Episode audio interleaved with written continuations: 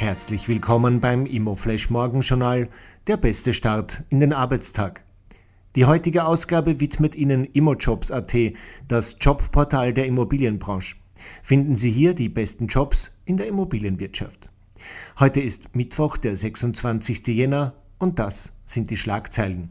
Rustler erweitert Dienstleistungen am Salzburger Markt.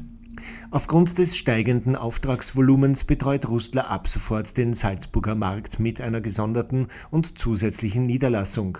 Standortleiterin Barbara Schöppel-Zeiler startet zunächst mit einem vierköpfigen Team am neuen Bürostandort in der Fürstenallee.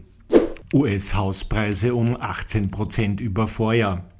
In den 20 großen Metropolregionen der Vereinigten Staaten stiegen die Preise für Häuser im November binnen Jahresfrist um 18,3 Prozent.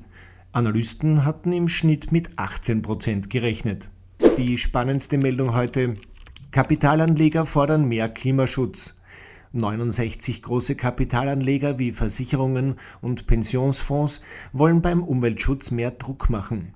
Die sogenannte Net Zero Asset Owner Alliance, zu dem unter anderem die Allianz, die Münchner Rück, Zurich und Swiss Re gehöre, will die CO2-Emissionen der von ihren Mitgliedern finanzierten Unternehmen und Projekte bis 2030 um 49 bis 65 Prozent senken.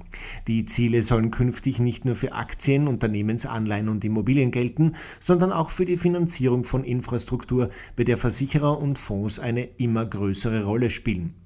Auch Investments in Staatsanleihen will die Klimaallianz bald unter dem Aspekt des Klimaschutzes bewerten. Das waren die wichtigsten Informationen zum Tagesbeginn.